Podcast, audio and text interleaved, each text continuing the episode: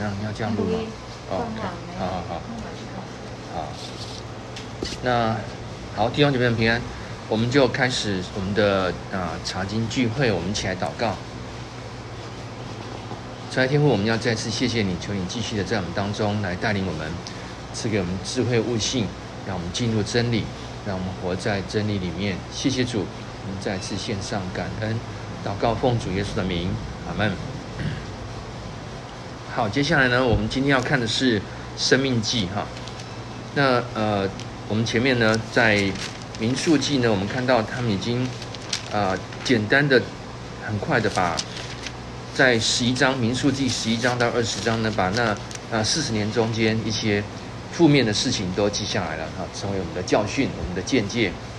那在《民宿记》里面呢，也提到了啊，经过了四十年的旷野漂流呢，亚伦过世，米利安过世，同时呢，也安立了新的祭司，就是以利亚撒。那进到《生命记》呢，啊，就是摩西在旷野已经走了四十年。四十年之后呢，啊，摩西对出埃及的第二代他所讲的话，在《生命记》里面，哈，那我们先看一下我们新普及译本的啊，《生命记》前面有一个《生命记》的概论哈，我们一起来啊读一下哈，一起来读一下，《生命记》顾名思义就是一卷重塑律法的书，这个书名在希腊文中的意思解作第二律法。在以色列新的一代进入迦南地之前，上帝通过摩西向他们重塑圣约。那时他们来到迦南地东边的入口摩押平原，正准备进入上帝给他们的应许之地。这卷书也是上帝仆人摩西的临终遗言。他以向他向以色列人详细讲解上帝所赐的律法，就是以十诫为中心的。各种律例和典章，摩西透过三篇训诲的话，语重心长地劝勉以色列人。他先带领以色列人回顾过去的失败，纪念上帝眷顾的恩典。他看顾你走过这辽阔旷野的每一步。四十年来，上主你的上帝一直与你同在，你也一无所缺。哈，生命记下。生命记二章七节下，他更敦促以色列人勿忘上帝的诫命、律例和典章，并要遵谨守遵行，这正是爱上帝的表现。摩西又提醒以色列人，若忠心遵守圣约，就会走在蒙福的道路上；若是违背圣约，将会带来祸患。但只要他们回转，上帝必使他们复兴。上帝给以色列人的，并不是冰冷的规条和律例，而是生命。啊，生命记三十章十九节，哈，我们一起来读一下，请。今天我把生和死、祝福和诅咒摆在你面前，让你选择。现在我呼天呼唤天地，为你作证，选择生命吧，这样你和你的子孙就可以存活。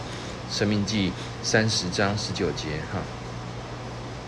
那框框里面呢，有一个与上帝相遇的经文哈，我们一起来读一下，请以色列啊，你要听，上主是我们的上帝，是独一的上主，你要尽心、尽性、尽力爱主你的上帝。好，那这是呃摩西呢，他的临终遗言，他再次对出埃及的第二代啊讲出他的心声。那这个。呃，生命记当中呢，有回顾，有前瞻，哈，那我们就呃仔细来看，啊、呃，这个是摩西的最后遗言，那非常重要哈，呃，在耶稣他在出来传道之后呢，他受洗，啊、受洗之后呢，圣灵充满他，然后圣灵就带领他到旷野去受试探，在受试探的时候呢，啊、撒旦呢三次。啊，引诱耶稣犯罪哈，那耶稣三次都胜过，耶稣三次胜过呢，都是引用神的话来胜过。耶稣三次所引用的话呢，都在《生命记》里面哈。那《生命记》呢，对犹太人来讲呢非常重要。他们的儿童啊、在六到十二岁之间呢，他们要在拉比的引导之下呢，背诵《生命记》，而且不能发问，因为《生命记》的内容不是一个六到十二岁的小孩子可以懂的，所以他们必须啊，那、不能发问哈，啊、问的也是白问，因为很多的啊、历史啦这些都不是他们可以懂的，所以他们六到十二岁呢就是背诵，那在拉比的引导之下呢，按着押韵，按着分段哈来背诵《生命记》。什么时候可以发问呢？我们看十二岁的时候，十二岁呢，他们犹太人会个啊成年礼哈。那这个成人礼呢，之后就可以发问了。所以呢，耶稣跟着爸爸妈妈满了十二岁到圣殿去献祭啊，因为他满十二岁成人了，可以去圣殿献祭了。第一次呢，跟着爸妈去圣殿的时候呢，他就在圣殿中跟啊圣殿里面的文士呢啊就问了很多问题。那么。圣殿的文士也觉得非常稀奇，哇！一个十二岁的小孩子怎么会问出这么有深度的问题？他一直在那边问问问，甚至耶稣的爸妈呢，他们都往回走了。耶稣的爸妈以为耶稣跟其他亲戚在一起，啊，反正啊，这个献完祭，他们就往回城走了。走一天之后呢，哎，才发现，在所有的亲戚当中，啊，找耶稣都找不到。然后呢，他们就。再走一天的路程回到耶路撒冷，又再找一天，哈，总共花了三天时间呢，才找到在圣殿中找到耶稣。好，这是啊，耶稣呢为什么会有那么多问题呢？好，他跟文士们呢讨论了三天哈，然后啊不断的发问哈，不断的啊成长。好，这是耶稣的经历，他用生命记的经文来胜过。啊，撒旦的试探，同时呢，啊，非常多的问题。好，那问清楚哈。那我们的概论里面的说呢，摩西透过三篇训诲的话，三篇哈。那这是呃，我们就一篇一篇来看。我们今天看《生命记》的第一章，好，我们一起来读经文，庆。这是以色列民在约旦河东旷野时，摩西向全体民众讲的话。那时他们在。书弗附附近的约旦河谷扎营，一边是巴兰，一边是陀弗、拉班、哈喜路、比萨迦，在西奈山取到希尔山至加利斯巴尼亚，通常只需十一天路程。然而以色列离开埃及四十年后，十一月一日，摩西向以色列民讲话，把上主吩咐他说的话都告诉他们。这时他已经打败了统治希实本的亚摩利王西宏，和统治亚斯他录以得来的巴珊王二。以色列人在约旦河东的摩押地时，摩西仔细讲解了上主的指示。好的，这一段呢，一到五节呢，就解释了啊、至少这个第一篇的训诲呢，他们的时间地点哈，那。我们先看一下地点，在第一节，在约旦河东旷野的时候。那在第五节呢，讲得更清楚了，约旦河的摩押地。哈，那换句话说呢，我们在民数记读过，啊、呃，以色列人他们要借到摩押地经过，结果摩押王巴勒呢不肯啊，不肯，然后就啊、呃、买通一个假先知巴兰啊，这个巴兰是一个人名。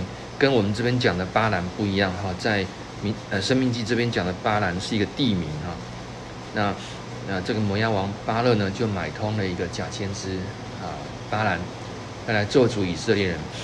结果呢，巴兰呢四次一连四次他来开口要做主，但是呢，神的灵呢临到他，他讲的都是祝福的话，所以他知道啊，这个他没办法完成这个任务，但是呢，他要贪。贪恋这个摩押王呢给的重重重的赏金，他没有完成任务，当然不能拿钱嘛。他就最后就跟摩押王献策，献一个非常阴狠的计策，就是让摩押女子呢去引诱以色列男丁来拜巴力比尔，然后呢，在拜巴力比尔的过程当中呢，就会有淫乱的男女行淫的这个过程。那这个过程呢，就会惹耶和华生气。那他跟建议摩押王巴勒呢，你呢也不用这个动一兵一卒，你就让啊耶和华上帝生气，让他去击杀自己的百姓啊。好，这是我们看到说啊，在摩押巴勒呢，是一个非常很很不喜欢以色列人的人啊，很讨厌以色列人，他又不敢去正面攻击，那就是来阴的哈。那导致在《生命记》的后面呢，摩西在回忆这些经历的时候呢，啊，他传了神的心意，说摩押人永不得入耶和华的会。啊，摩押人呢永远不可以进到入籍到以色列来。啊，那不可以娶摩押人的媳女儿为媳妇，不可以把女儿嫁摩押人的儿子为啊。这个太太好等等的，换句话说，跟摩押人不可以有任何关系，那也不可以为摩押人求任何的好处啊。在后面我们会读到这些经文哈。那现在呢，摩押呃，那整个以色列人他们啊，超过两百万人口，他们就停在摩押地上面啊。很显然呢，摩押王巴勒没有拦阻成功哈，他们就暂暂时在。借到摩押地哈这边扎营哈，然后呢，在这里呢，呃，地点是在以以的呃这个约旦河东的摩押地哈。那第一节的后半段呢，讲得更详细。那是他们在书弗附近的约旦河谷扎营，一边是巴兰，一边是陀弗、拉班、哈喜路啊、迪撒哈。这些是啊，对于。当时地点的详细的描述。好，那呃，第二节呢？第二节说，从西奈山取到希尔山到加迪斯巴尼亚，通常只需十一天路程。加迪斯巴尼亚呢，是再过去就南地了，那就是那个啊巴勒斯坦的南地。到南地呢，就已经进到进到这个迦南地了。换句话说呢，呃，只要花十一天从西奈山啊，西乃山是在啊西奈半岛的中央的部位，中央的位置。那从这里起行呢，那我们再简单复习一下出埃及的过程啊。那出埃及过程呢，摩西带了啊两百万人，然后浩浩荡荡啊从埃及离开，然后他们大概花了两个月的时间。就走到了，中间也发生过红海的事件哈。那在红海呢，他们过红海，然后啊、埃及的军兵呢，全部都在红海面被淹没了哈。他们大概花了两个月的时间，走到将西乃山，在西乃山下呢停留了十个月。这十个月做什么呢？在西乃山下呢，啊、在那里学习律法，啊、神把摩西。呼召进到西奈山顶去四十天，然后把详细的律法呢交给摩西，让摩西来教导以色列民哈。那这是我们看到说，他们在西奈山呢停留了很久的时间。那这个时间呢，让呃以色列百姓他们可以学习律法。那学习律法呢很重要，就是认识神啊，主要是认识神。知道神的呃习性习性，然后知道神的作为，知道神的本质。好，这是认识神一个很重要的一个过程。那出埃及的第二年，出埃及的第二年的一月呢，他们就从西奈山出发，好，要进到迦南地。第二节告诉我们，从西奈山。到加利斯巴尼亚，就是啊、这个迦南地的、呃、南边的南边的门哈啊、只要十一天，只要十一天的路程。然而第三节，然而以色列人离开埃及四十年后十一月一日，哈，又到了这个啊、这个地方来哈。换句话说呢，在当时。在加利斯巴尼亚呢，发生一件事情，就是探子事件，这记载在民数记哈。探子事件呢，我们再简单复习一下。他们到加利斯巴尼亚的时候呢，他们就是啊、呃，摩西差遣十二个探子进到迦南地去窥探那个地。那窥探之后呢，回来呢，十二个探子每个支派派一个。那十二个探子里面呢，啊、只有两个人呢，两个领袖，迦勒跟约书亚呢说，我们立刻上去啊、攻占那地。但是呢，有其他十个探子呢，回来呢报了恶讯，就是说，哎呦，那边虽然物产丰富，但是呢，他们的人民高大，哇，这个好像巨人一样哦。我们看自己好像蚱蜢，他们的城墙呢也非常的高大，非常坚固。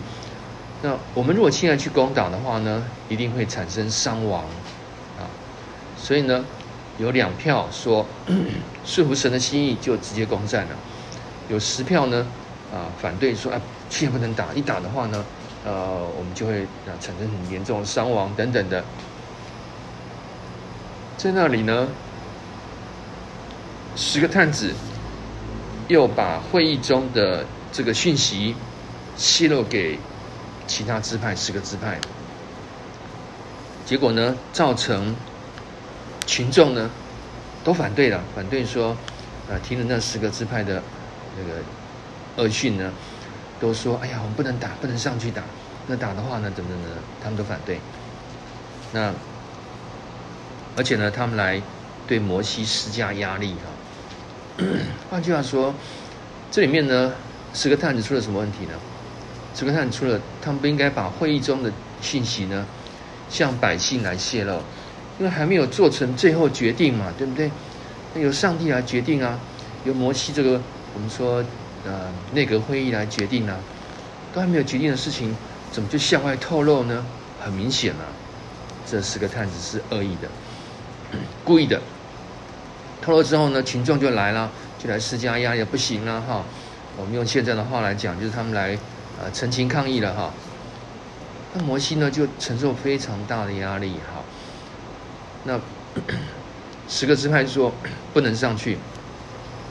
只有加勒跟约书亚说可以上去。好，那在这个事情当中呢，啊，就是几乎了哈，几乎啊，造成了一次的啊叛变。这里呢，我们要看到就是说，啊，人心的软弱，还有呢，肤浅啊，没有远见哈。那他们已经学习了律法，对神有认识。但是呢，呃，进在加利斯帕尼亚呢，他们却啊违抗上帝的命令哈，他们他们觉得啊，这个这个是不对的啦哈，我们这样上去呢，一定会有伤亡，一定会有死伤的呢，呃，这个现在攻打迦南地呢是不对的哈。那所以呢，当摩西来到神面前求告的时候呢，神就说：好吧，既然你们这十个支派呢，这些人哈。不止十个支派哈，这样子恶讯传去之后呢，是所有的以色列的会众都来跟摩西抗议了。那神说好，不进就不进哈，你们就不要进了哈。啊，不进呢，那神讲了两个比较严重的处置。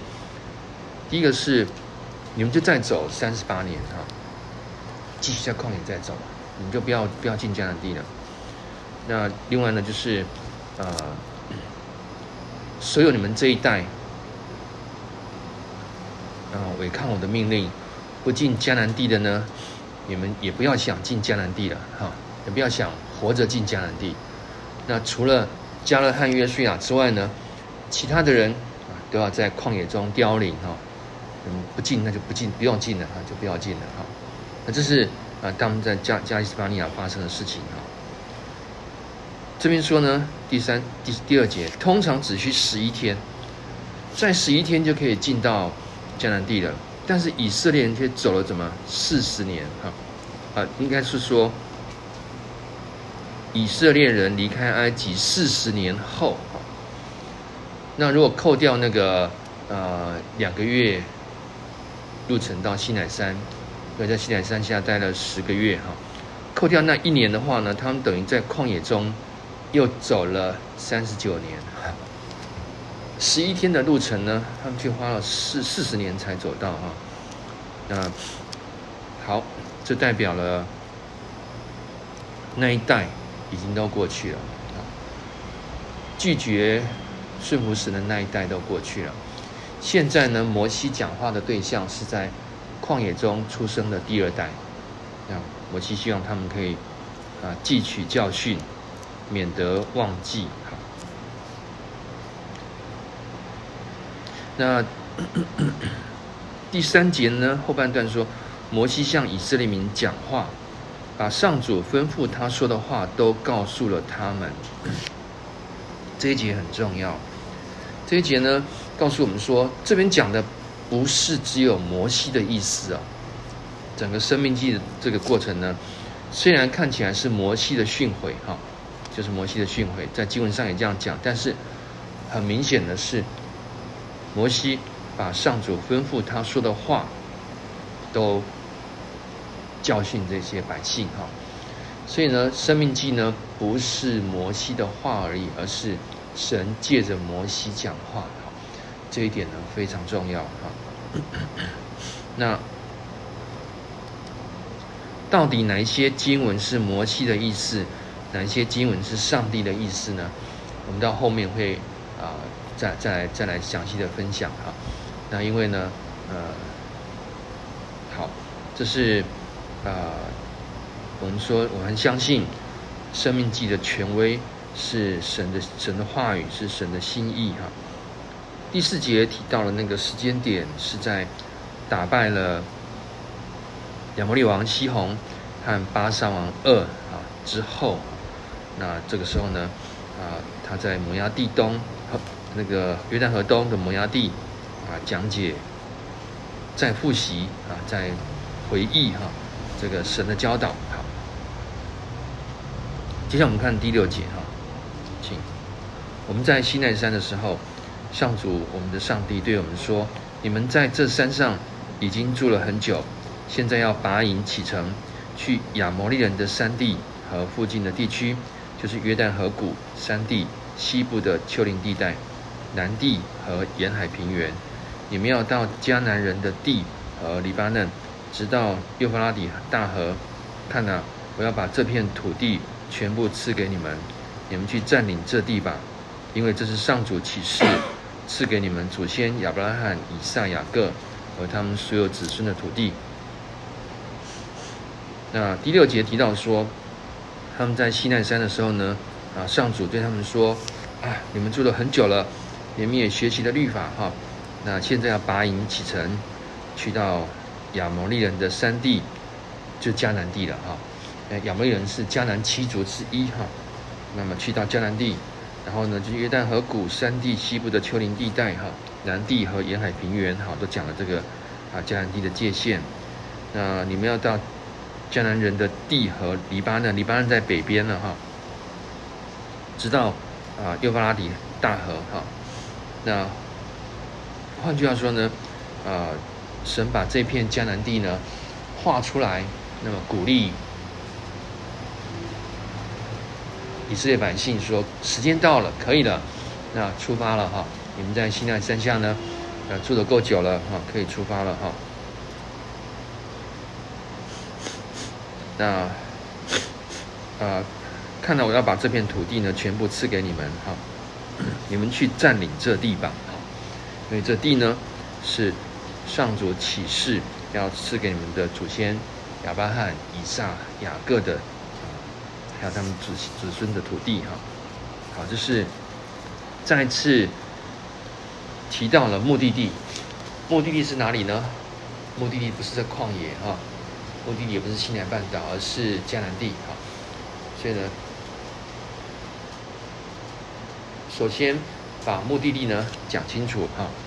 好，接下来我们看第九节，请摩西接着说：“那时候我曾对你们说，你们这胆。”担子对我来说太沉重了，我实在无法独自承担。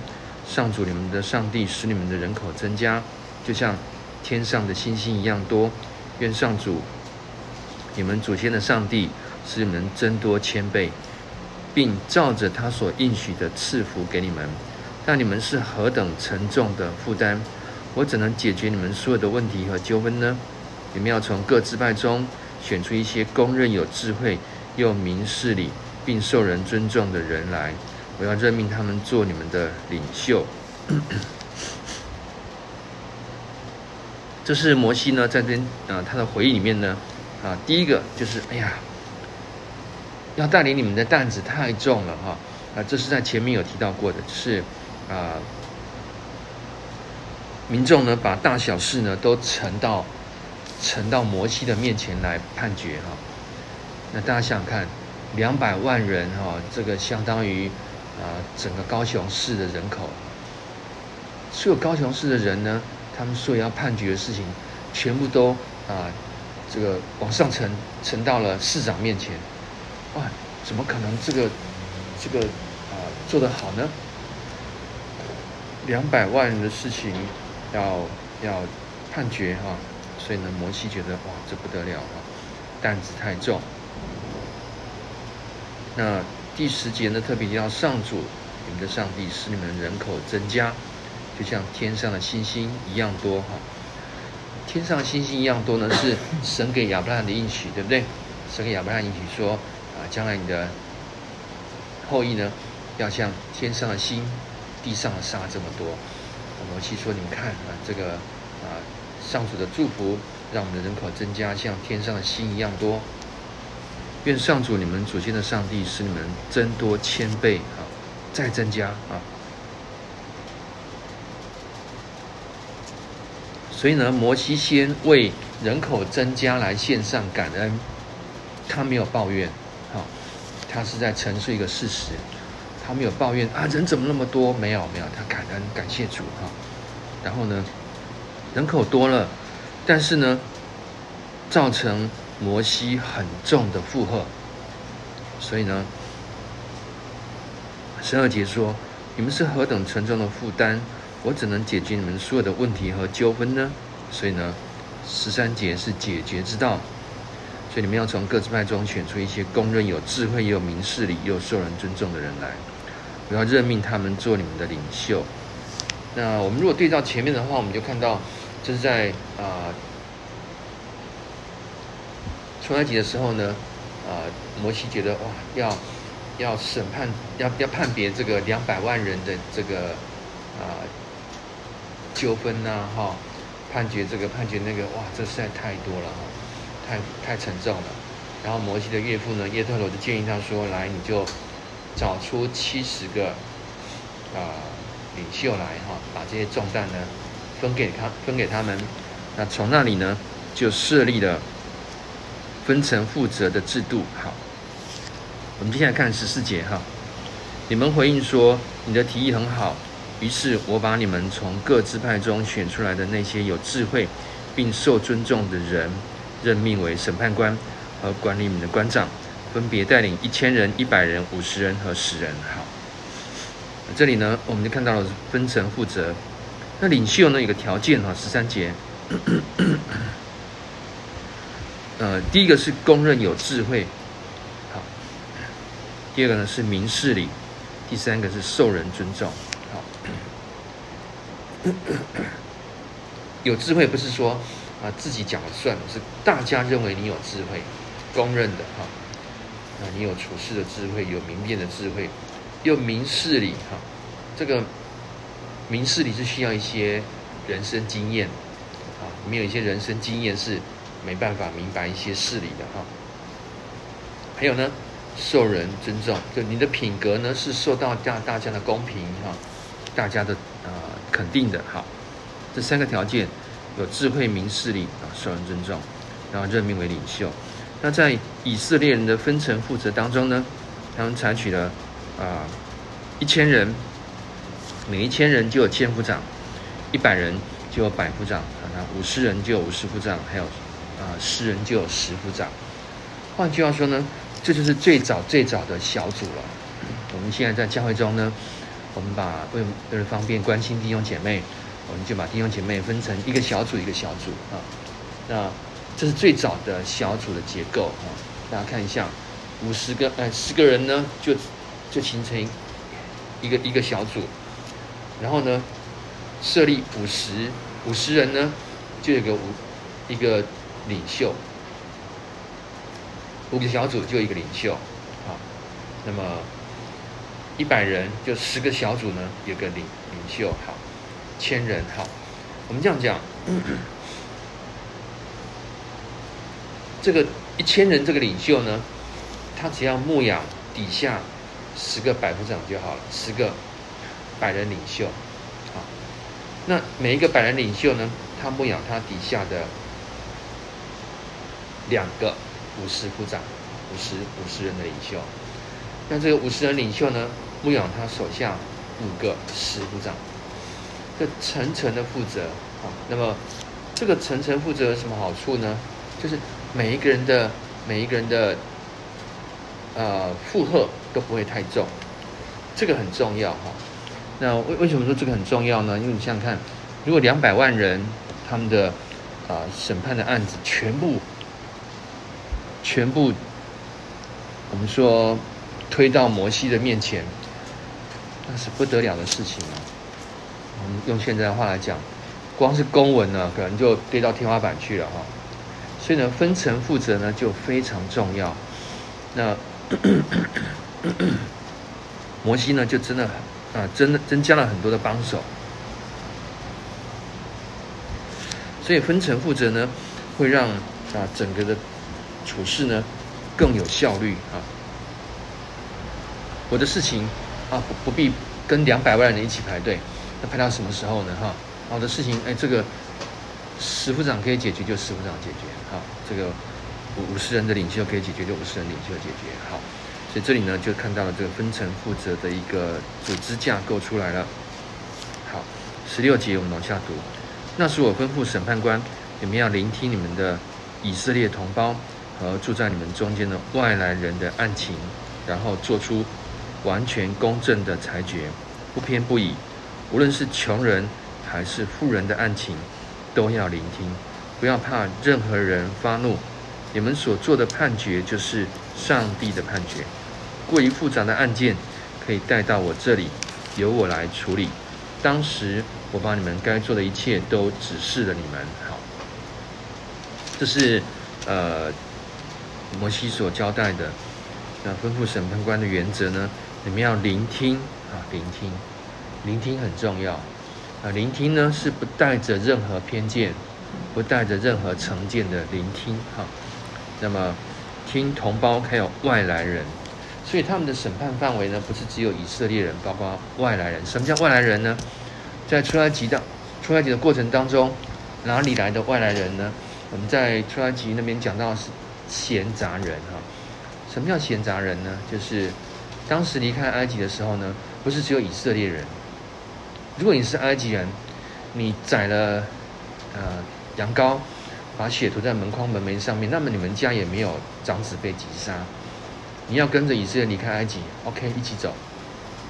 还有其他的奴隶，埃及是一个强盛的帝国，在埃及帝国里面的奴隶不是有不是只有以色列人，还有其他。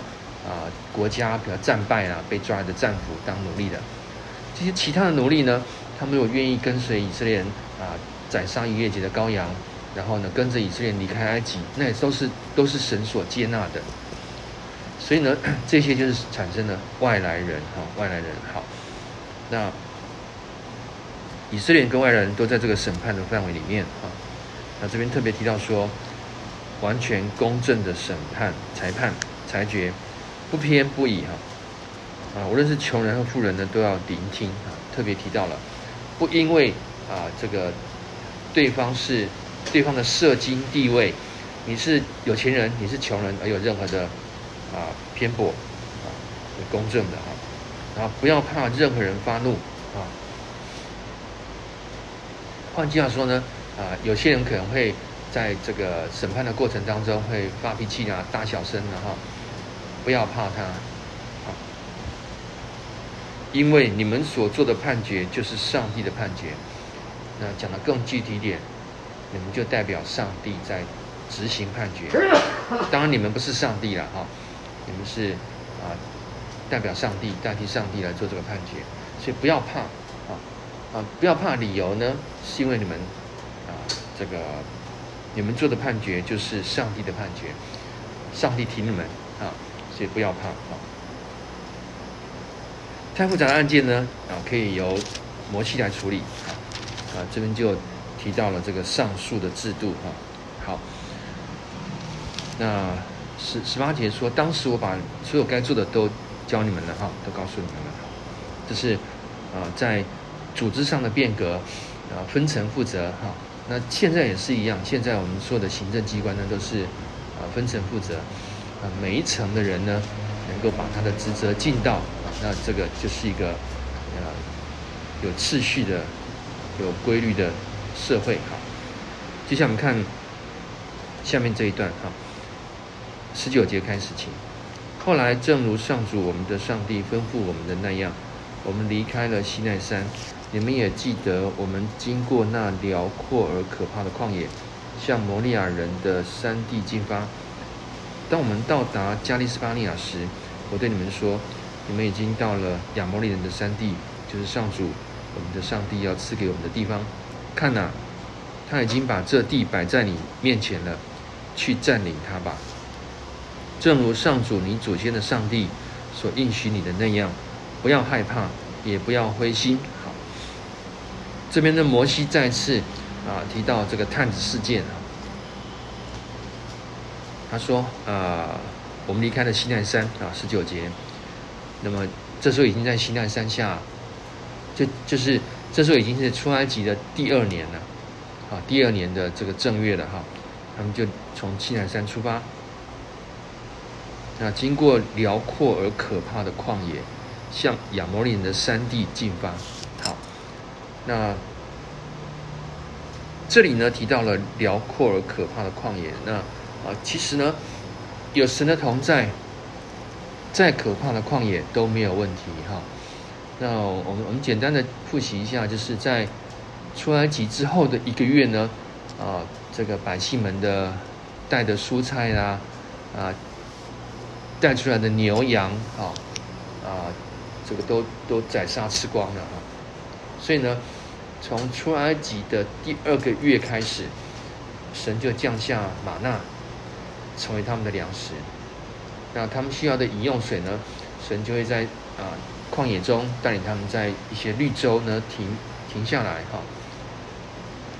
虽然旷野辽阔可怕，但是从来不是问题。因为神的同在。那到达加利斯巴尼亚的时候呢，我对你们说，你们已经到了亚摩利人的山地，就是上主我们的上帝要赐给我们的地方。看呐、他已经把这地摆在你面前了，去占领它吧。好。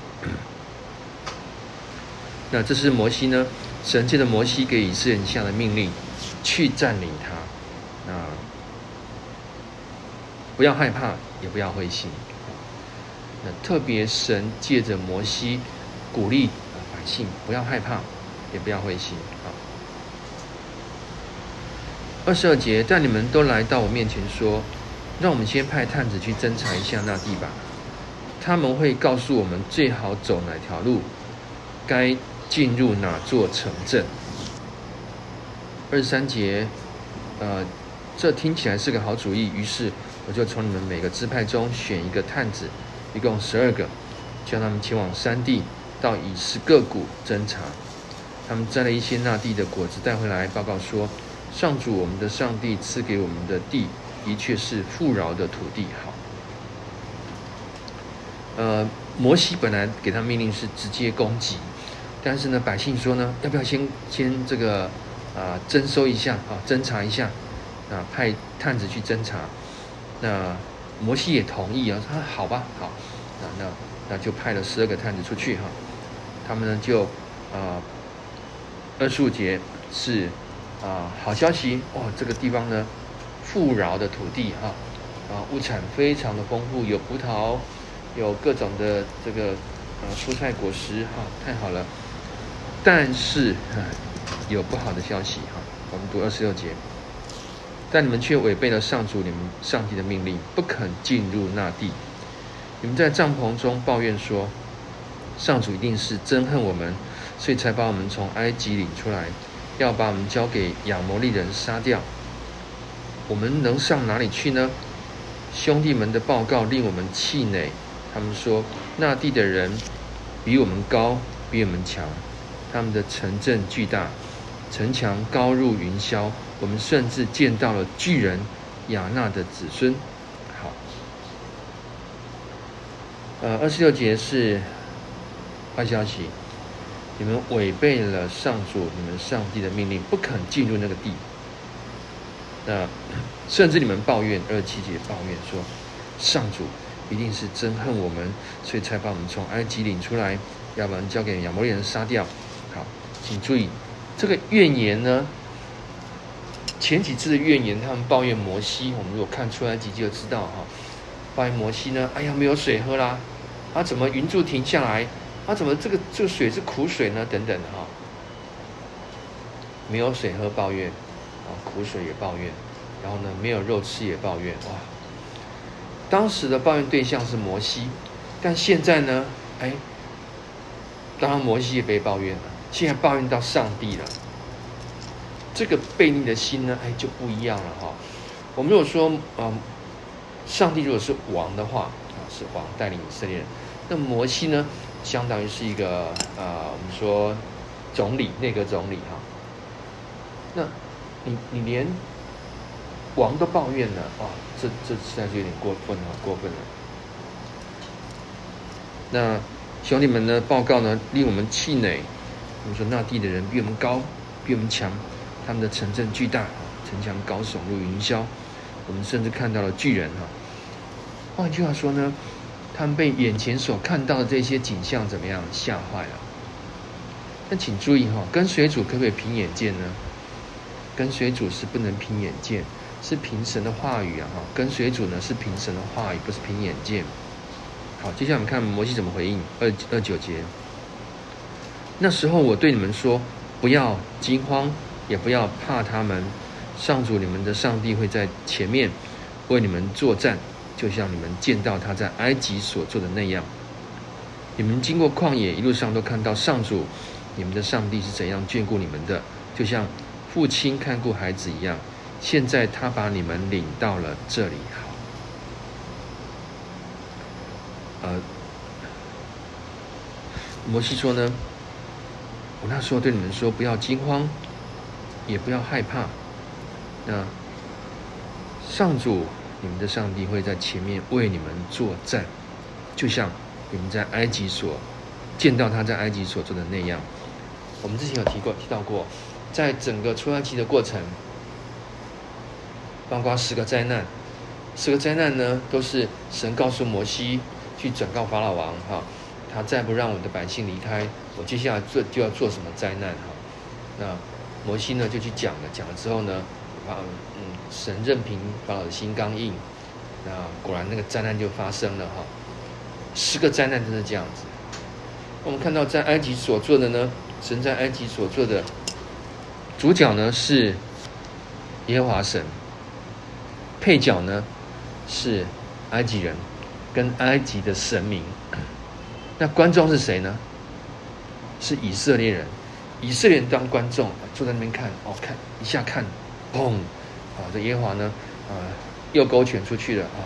埃及的神明呢倒地，尼罗河水呢，啊，三天没有办法恢复哈。那尼罗河神呢，啊，没有用哈。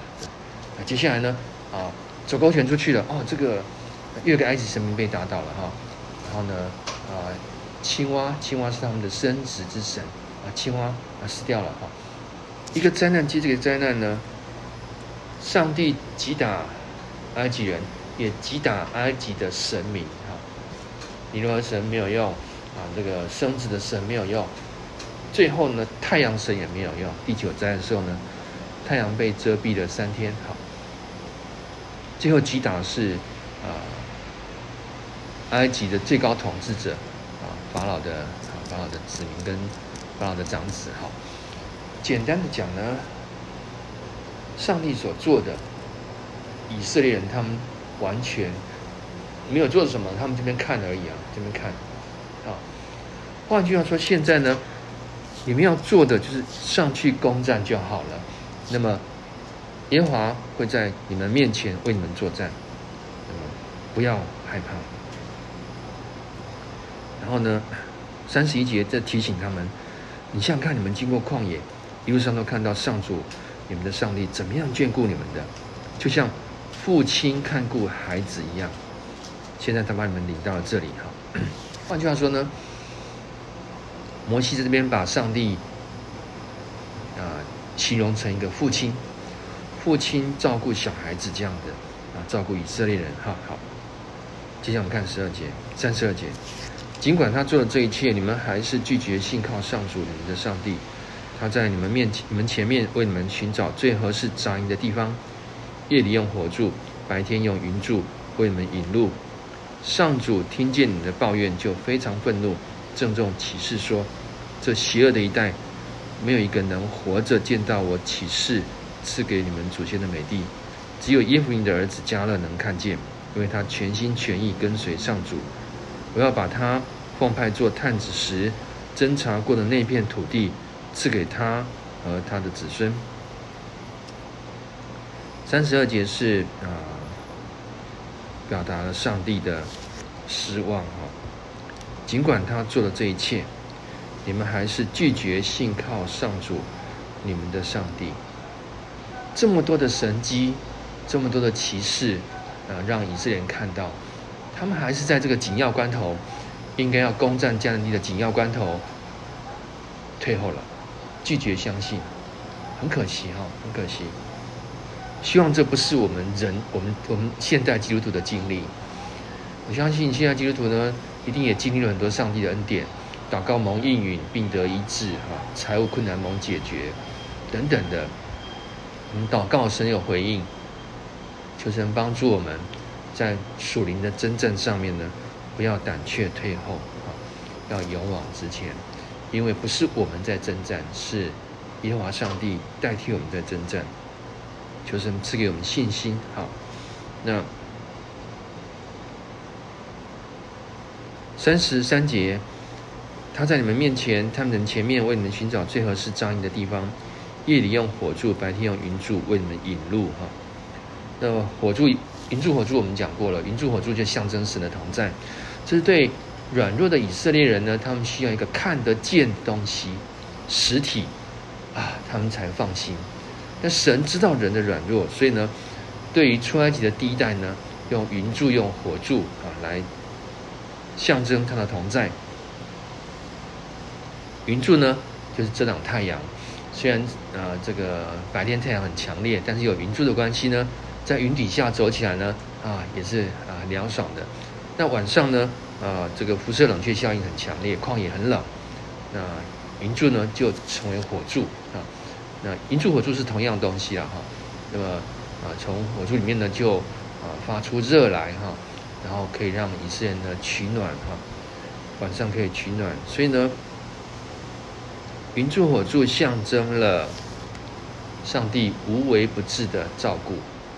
白天怕你热，晚上怕你冷，那啊又怕你饿，给你玛纳哈，那又怕你渴啊，先在前面呢找这个适合扎营的绿洲哈等等的。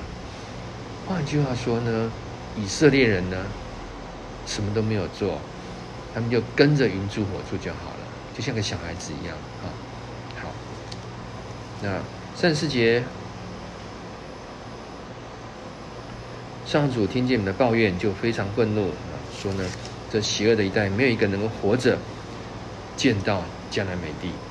但迦勒迦勒不一样啊，因为他全心全意跟随上主。迦勒之之所以可以进迦南，可以享受到迦南的美好，是因为他全心全意跟随上主的结果。求神帮助我们现代的基督徒。是全心全意的跟随上主。我们的人生当中，难免会有一些呃惊恐、害怕啊，一些啊难处临到我们的身上。但求神帮助我们，不被这些难处所吓倒，不被这些难处所击垮，反而我们遇到的难处，成我们经历神的一个绝好的时机。啊求神帮助我们，在我们的人生路上呢，能够啊靠得住，刚强站立，全心全意的跟随上主。所以虽然是以色列人的旅程，但其实呢，这也是我们人生的旅程。好，十七三十七节，我们往下读，请。上主也为你们的缘故向我发怒，对我对我说：“摩西，连你也不能进入那应许之地。你的助手嫩的儿子约书亚要带领民众进入那地。你要鼓励他，他要带领以色列人去占领那地。我要把那地赐给你们中间年幼的，就是你们那些无辜的孩子。你们担心他们会被掳掳走，然而他们要成为占领那地的人。至于你们。”现在就向后转，向着红海方向返回旷野吧。好，三十七节呢，呃，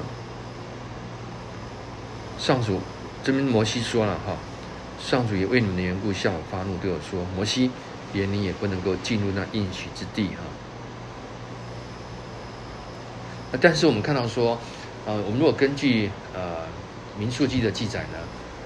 摩西不能够进到迦南地呢，不是因为加迪斯巴尼亚的事件啊，而是另外一个啊，在旷野呢啊，我们说在旷野有两次啊，他们没有水喝。那么第一次呢啊，神告诉摩西说：“你的击打磐石，磐石就会出水了。”摩西照做了啊。第二次呢是一样没有水喝，那神吩咐摩西说：“你吩咐磐石。”磐石就会出水，不用击打。但是摩西的那次呢，呃，是他根据上一次的经验，诶，我好像有打了，打了才有水水出来哦，哈。所以呢，摩西呢就没有相信神对他讲的话，说你吩咐就可以了。诶，摩西根据他以前的经验呢，还是拿起手中那根杖就击打磐石。他想说，啊，上帝你是不是讲错了？他上次打了才有水呢？啊，没有打就没有水了哈，不怕不怕哈，啊，这要打了才有效。就在这件事情上面呢，摩西没有尊重上帝，所以上帝才说，你没有在众人面前面前尊我为圣，所以你不能进迦南地啊。这是在民数记所记载的。但这里呢，从上下文看起来，摩西好像是说啊，因为你们的悖逆连累到我哈，也可以这么说。但不是在探子事件上面啊，是在那个啊击打磐石的事件上面。好，你的助手认得约书亚要带领民众呢进入那地啊，这就是把啊第二代领袖呢都指定了哈，是上帝指定的。你要鼓励他，他要带领以色列人去占领那地哈，要鼓励一个新生代的领袖，鼓励他，因为领袖的培育不容易哈。领袖培育呢，啊，需要鼓励哈，那那鼓励，常常鼓励他。那有一天，摩西你会离开，那么他就要独当一面，好，那鼓励他，培育他。三十九节，我要把那地赐给你们中间年幼的，就是你们那些无辜的孩子。那他们那年幼的是指那个出埃及的第二代，他们在旷野出生的哈。那第一代呢，他们都要在旷野凋零，不能够进迦南。你们担心他们会被掳走，然后他们要成为占领那地的人哈。你们的担心跟我的心意呢，差太多了。你们担心这些小这些现在这些孩子很小啊，这个呃打仗的时候会被掳走，会打败仗。但是不不不，他们要打胜仗，他们要成为占领那地的人。所以呢，人凭眼见，跟上帝的心意就差太多了。四十节，神对这些人说：“你们呢，现在就向后转啊，那么啊，向着红海的方向返回旷野。你们这一代呢，进不了迦南地，那你的下一代他们会进去占领那地。好，那听到这个上帝这样的处置呢，我们看四十一节哈。”这时你们忏悔说：“我们得罪上主了，我们要进入那地作战，正如上主我们的上帝吩咐的那样。”于是你们佩戴兵器，以为能轻而易举攻占上地、山地。当时的百姓想说啊，我们做错了啊，嗯，赶快吧，赶快这个啊进攻吧啊，然后就佩戴兵器要进攻，以为能轻而易举攻占山山地。好，百姓这个时候的我们说错误的信心哪里来？他们想说啊，既然这样的话，我们现在就上去攻占迦南地，那一定可以。轻而易举的攻占山地，他们以为这个时候有上帝的同在，其实已经没有上帝的同在了。关键在这里，不是说你们要不要去哈，而是因为你们的不信。你们的不信呢？你们要去打仗，上帝不跟着你们一起去啊，你们打你们的。好，那所以我们说呢，顺服要及时哈，要及时。那。求神帮助我们当下顺服，我不要事后呢在那边啊懊悔，说啊早知道我就怎么怎么啊早知道顺服就好了啊怎么会走那么多冤枉路呢啊白白受苦那么多的事情呢哈、所以呢这个时候呢啊百姓呢他们就后悔了，他们说好我们要上去打啊四十二节我们来读一下，但是上主要我告诉你们不要进攻。因为我不在你们中间，你们要是自己去，必定被敌人打败。好，那神要摩西告诉他们说：不要打了，不要打了，因为我不在你们中间，我不跟你们同在了，打了也没有用啊。你们如果自己去的话呢，一定被敌人打败。神先把可怕的后果警告以色列人：不要去了，因为我不在你们中间了，我不跟你们同在了。你们去呢？一定会被打败，啊！这是不是上帝的慈爱呢？是，上帝爱这些幼稚的百姓啊，不成熟的百姓，啊，先告诉他们说不要去了，免得你们自己去哈，然后会被打败。所以已经把结果讲得很清楚了。好，接下来我们看四十三节，我把这话告诉你们，你们却不听，再次违背了上主的命令。狂妄地进入山地作战，住在那里的亚摩利人蜂拥而出，攻击你们，从西珥把你们一直追到何尔玛，你们败阵而回，在上主面前哀哭，他却不听你们的哀哭，你们的哭嚎，你们就在加低斯住了很久。好，四十三节，我把这话告诉你们，你们却不听。再次违背上主的命令。第一次呢，神说攻击，你们说不要啊，这个敌人太太强大了，我们会很严重的伤亡，不要。那神说不要就算了。哎，结果呢？第二次神说啊，你们不要攻就不要不要不要不要不要攻打了，你们却怎么样？哇，狂妄的啊上去打。第一次神说打，你们说不要打；第二次呢，神说不要打，你们却打了，再次违背哈，再次违背。我们看到在呃加利斯巴尼亚这边呢，啊，在民数记十一章到二十章都详细的记载这些事情啊。那这代表了人心的悖逆啊，悖逆。神说往东，哎，偏偏往西；神说往西呢，还偏往东。那。结果呢？后果自负。后果自负。那么你们呢？狂妄的进入山地作战，结果住在那里，亚摩利人蜂拥而出，把他们打败了，一直追到荷尔玛。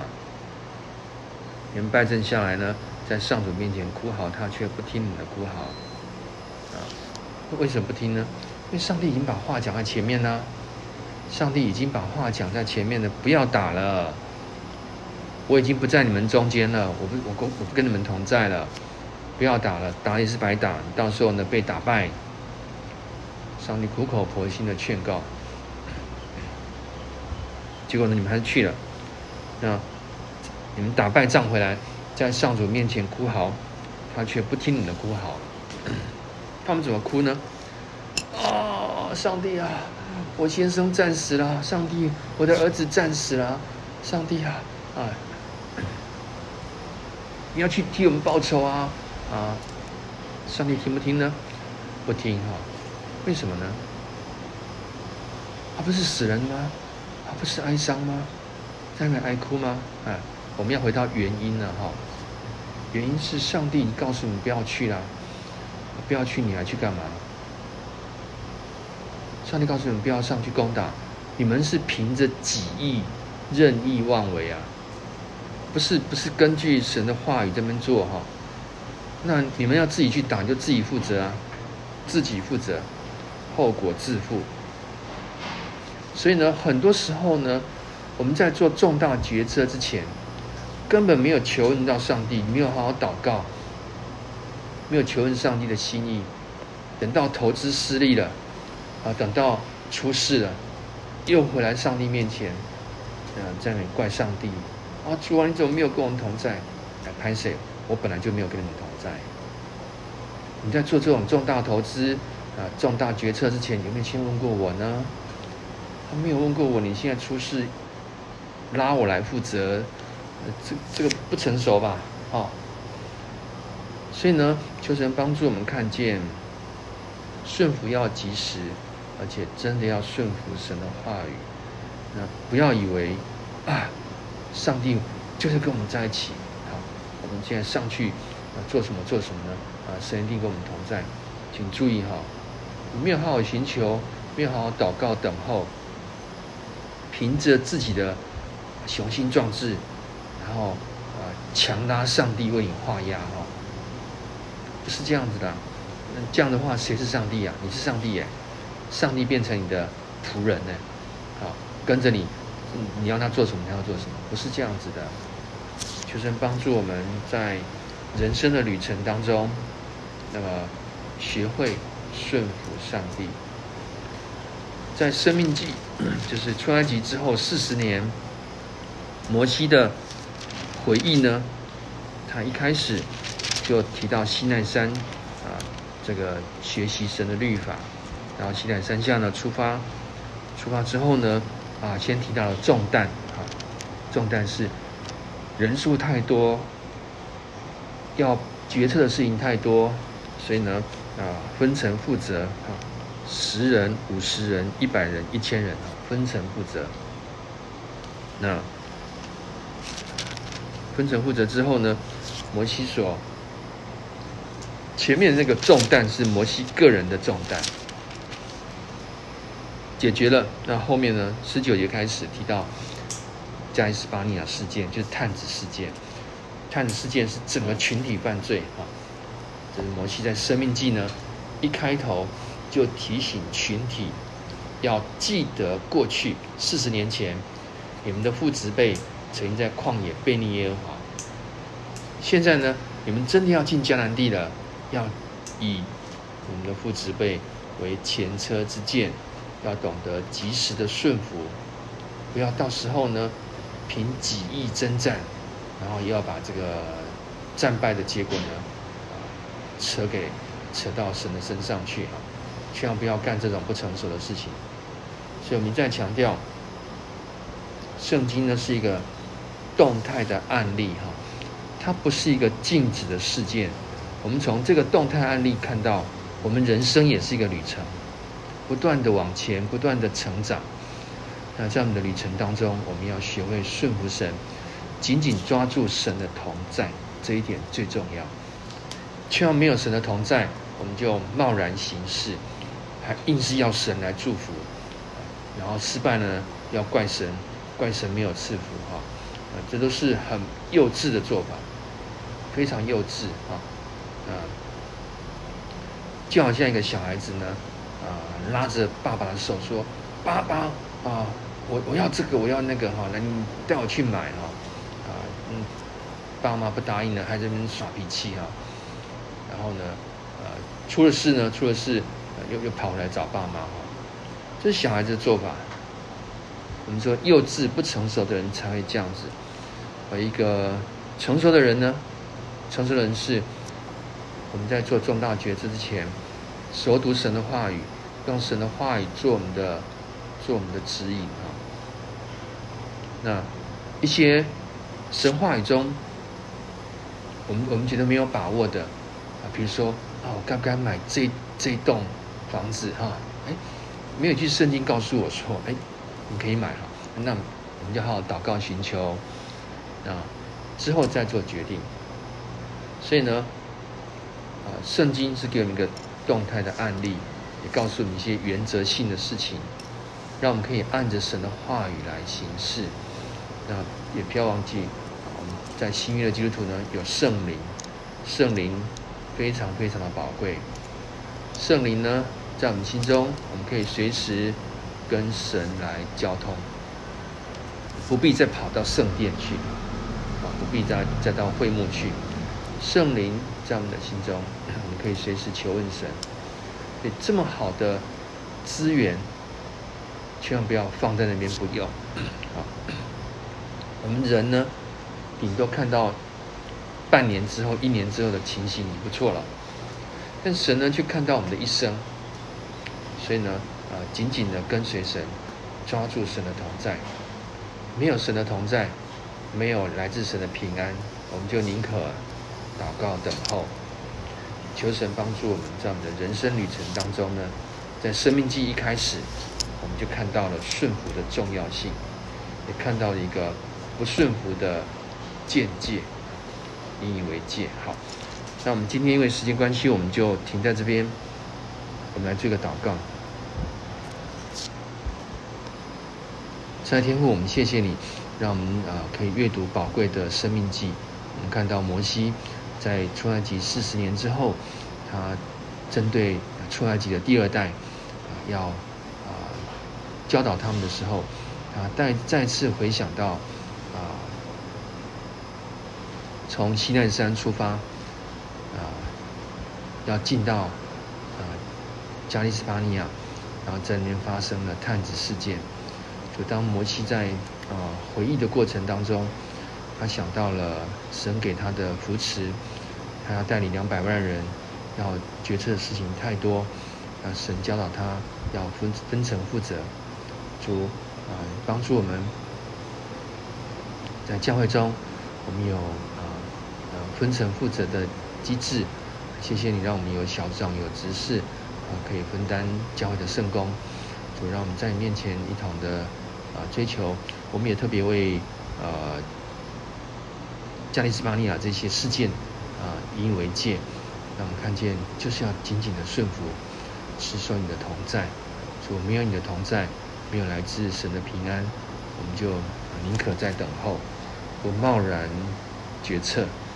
求你帮助我们。赐下同心合意在我们当中，赐下平安在我们的当中。就在这个疫情严峻的时候，求你保守每一个人啊，教会的每个人都能够平安。谢谢你主，祷告奉主耶稣的名，阿门。好，我们今天就停在这边。那谢谢大家的参与，好，我们就要在这边结束哈。